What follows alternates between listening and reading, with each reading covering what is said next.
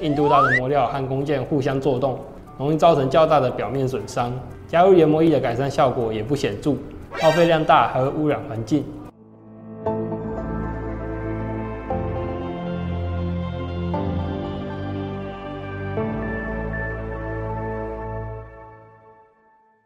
嗨，大家好，我是 Frank，欢迎收看研磨大问答。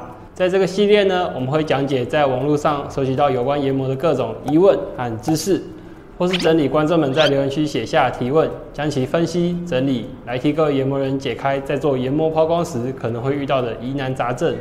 今天的主题是蓝宝石晶圆研磨。晶圆这个名词，相信各位研磨人铁定不陌生。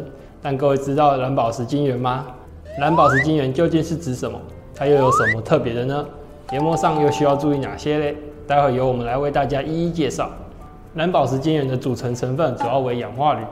由于蓝宝石材料的导韧性差，主要应用在 LED 或 LCD 的平板显示器产业上。针对 LED 有源区过高的升温，可以防止对其光输出特性和寿命产生影响。同时属于硬脆性材料之一，且因为加工的难度大、精度等级要求高。若磨削加工条件不足，容易造成晶圆表面的裂纹或边缘的破裂等缺陷。对于所谓硬脆材料的磨削加工制成，由于工卷与砂轮磨砺的硬度相当，加工过程相当于弓箭与砂轮磨砺间互相磨削，容易造成磨砺逐渐钝化，切削能力下降，且磨削作用力增加。若作用力过大，会导致弓箭及砂轮的破损。而适当结合度可以保持良好的磨削作用力。因为当作用力大于结合度时，将使磨料脱落，露出尖锐的磨砺，使其恢复磨削的能力。上述磨料钝化后脱落的过程，则称为砂轮的自锐性，是砂轮能磨削硬脆材料的关键能力。刚刚说过，蓝宝石晶圆属于硬脆性磨料，硬度高，化学性能稳定，这样的特性也让它被归类于难研磨材质当中，需要经过繁杂的工序才能加工完成。且由于研磨过程中硬度大的磨料和工件互相作动。容易造成较大的表面损伤，加入研磨液的改善效果也不显著，耗费量大，还会污染环境。而针对这个问题，我推荐可以使用我们生窑代理的台 Ken 出品的钻石元气砂轮。